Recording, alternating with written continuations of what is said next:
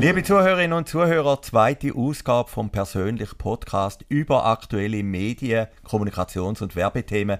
Bei uns ist der Christian Becker, Redakteur von persönlich.com. Mein Name ist Matthias Sackeret, ich bin der Verleger.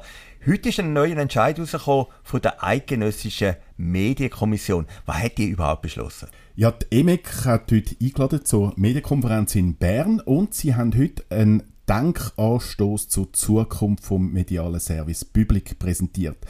Der ist in drei Punkten interessant, dürfte vor allem für dich auch sein, der dritte Punkt. Und das heisst, sie plädieren drittens für einen Systemwechsel bei der Finanzierung. Der mediale Service Public der soll künftig ganz auf Werbeeinnahmen verzichten, zugunsten einer stabilen, verlässlichen und ausreichenden Finanzierung durch die öffentliche Hand, die keine falschen Anreize oder Preissignale setzt und die publizistische Unabhängigkeit wahrt.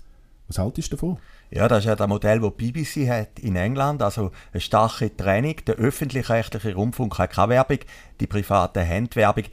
Ich glaube, man kann es in der Schweiz nicht mehr umsetzen. Also man ist zu weit gegangen. Beim Radio haben wir es ja teilweise. Also es gibt ja gesponserte Beiträge im Schweizer Radio, aber Werbung gibt es dort nicht. Aber im Fernsehen gibt es die Werbung, das ist eine Realität und ich glaube, das kann man nicht einfach zurücknehmen. Es ist eher realistisch, dass man mit der Zeit dann ein Modell macht, wo man vielleicht äh, beim Schweizer Fernsehen die Werbung ein bisschen einschränken würde, damit die Privaten mehr überkommen. Aber die Diskussion, die gibt es ja mittlerweile seit 30 Jahren.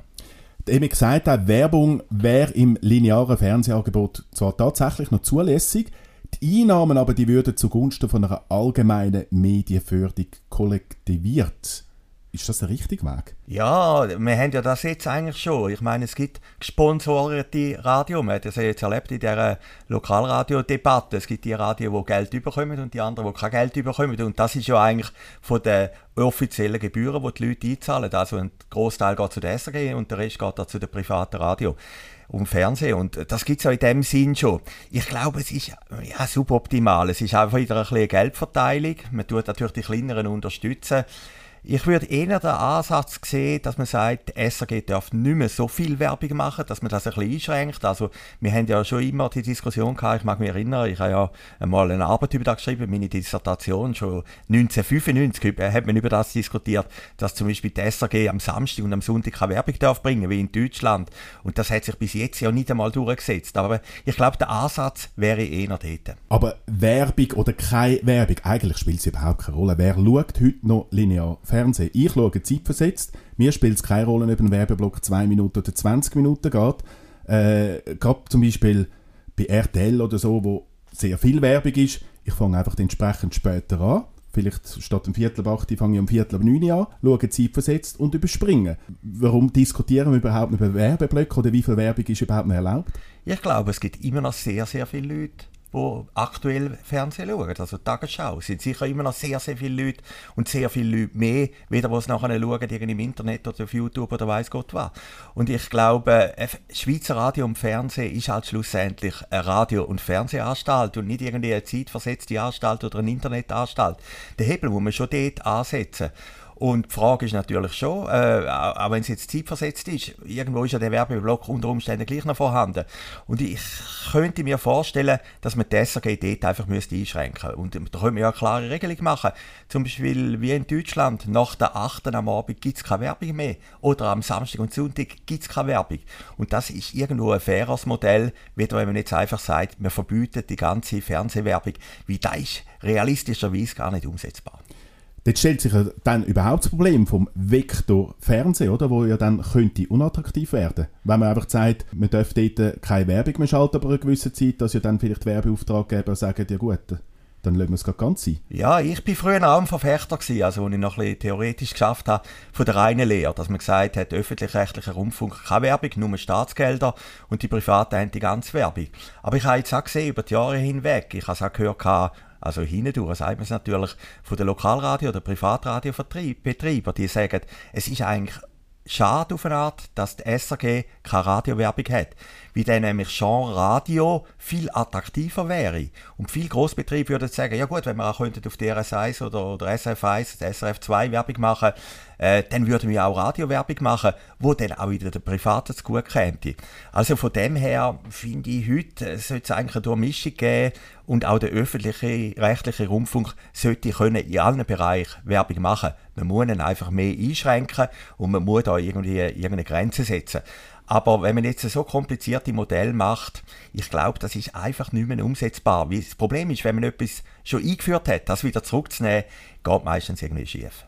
Gerade Thema Radio zeigt ja im Grunde, der nationale Werbeverkauf ist ja tatsächlich schwierig, das haben wir kürzlich einmal aufgezeigt. Also die privaten Radio leiden ja auch schon darunter, dass man nationale Radiowerbung gar nicht mehr richtig verkaufen kann. Wäre das Problem wahrscheinlich gar nicht, wenn es Radio SRF Werbung hätte. Ja, unter Umständen schon. Und ich meine, die Lokalradioszene ist ja eigentlich ein trauriges Beispiel. Die meisten Radios sind ja jetzt äh, staatlich subventioniert, wenn man so will. Also vor allem die außerhalb der grossen Zentren, in den Bergregionen. Und ich finde halt immer ein Medium, wo Staatsgelder drin ist oder öffentlich-rechtliches Gelder oder Gebührengelder, äh, ist irgendwie schon ein bisschen handicapiert. Also ein Medium sollte natürlich nicht nur im äh, publizistischen, sondern auch im wirtschaftlichen einen Freiraum haben, oder? Und wenn jetzt nochmal eine Stelle kommt, wo nochmal Geld verteilt und nochmal Medien, wo Geld überkommen, das finde ich irgendwie einfach schlecht. Ein Medium sollte sich können behaupten, wie eben die Leserinnen oder die Leser oder Zuhörerinnen und Zuhörer sagen, wir wollen das Medium und wir sind auch bereit, etwas zu zahlen oder immerhin zu konsumieren. Und darum finde ich den Vorschlag mittelprächtig, was da gebracht hat. Was ist für dich überhaupt Service Public? Du hast es erwähnt, du hast dich ja eingehend damit befasst. Ja, Service Public ist äh, eigentlich Grundversorgung. Was heisst das? Äh, Service Public ist eigentlich etwas, was der Staat offeriert allen Bürgerinnen und Bürgern von dem Land, auch wenn es manchmal wehtut, auch wenn es manchmal unbequem ist, oder? Und ich finde jetzt auch, wenn wir jetzt noch weitergehen, jetzt von der SRG über auf die Postdiskussion, ich finde das falsch, wenn der Bundesrat möchte, also der Rösti jetzt hat wieder zurückgenommen, wenn der Bundesrat jetzt würde die A-Post abschaffen, wie ich glaube, das ist schon ein ein Zusammenhalt von der Schweiz Post. Und es kostet halt ein bisschen. Und da muss man sich halt überlegen, äh, wie man das irgendwo finanziert. Aber auch die Leute in den Bergregionen haben Anspruch darauf, dass sie jeden Tag eine Zeitung überkommen, dass sie jeden Tag Post überkommen, wie wir hier in den grossen Städten unten auch. Und darum finde ich halt, man kann nicht eine Grundversorgung oder Service nur mit dem machen, wenn sie passt, sondern man muss auch dem machen, wenn es schmerzt, oder? Und Post finde ich ein gutes Beispiel. Und ich glaube, Post ist irgendwie auf einem falschen Weg. Post ist ein Staatsbetrieb, 100%, und denkt aber wie ein Privaten. Und dann kommt es irgendwie immer schief raus. Wenn du ein Staatsbetrieb bist, und, und ich meine, der SRG ist auch ein halben, oder? Dann musst du auch dich an gewisse Konditionen, die der Staat gibt, daran halten und auch gewisse Sachen machen, die einfach nicht so schön sind. Aber jetzt gerade Post mit dem Brief, spielt es heute überhaupt noch eine Rolle, ob ein Brief in einem oder in zwei Tagen ankommt? Ja, das spielt wirklich eine Rolle. Ich sehe das bei mir. Wir haben viele Sachen, die wir verschicken da, also als persönlicher Verlag wo, wo ich einfach das Interesse habe, dass der am nächsten Tag beim Empfänger ist, oder? Und weil ich auch gemerkt habe in der Stadt Zürich, es hat natürlich, äh, ich glaube, von zehn Briefkästen werden neun am Morgen geleert. Also das heißt, die klassische A-Post gibt es in der Realität gar nicht mehr. Also du musst ja im Prinzip vor dem 9 Uhr am Morgen schon den Brief eingeworfen haben, dass er am nächsten Tag ankommt, oder? Und, und so wird der Service Public oder der Post A wird immer mehr unterlaufen und, und das finde ich einfach falsch, oder? Wenn du A-Post hast, dann muss ich am nächsten Tag dort sein und dann musst du auch Briefkästen haben, relativ viele Briefkästen, wo das gewährleistet. Und es gibt ganze Täler, glaube ich, im Bergell, gibt es keinen einzigen Briefkasten mehr, wo am nächsten Tag der A-Post garantiert und das ist wirklich falsch. Kommen wir noch zum zweiten Thema. Die Migro hat am Freitag ja einen historischen Abbau verkündet. Die Detailhändlerin die sucht jetzt Käufer für die Tochter unter einem Hotelplan, Mibel, Sportix und Melectronics. Und Hotelplan hat das Wochenende bemerkenswert reagiert in der Sonntagspresse mit ganzseitigen Inserat. Hotelplan schreit man ohne M. Wir bleiben die Nummer 1 für ihre Ferien. Wie ist die Werbung bei dir angekommen? Großartig. Großartig. Mikrowerbung war ja früher noch die beste Werbung gewesen. Also so, ich mich in den Nullerjahren hat alle Preise gewonnen.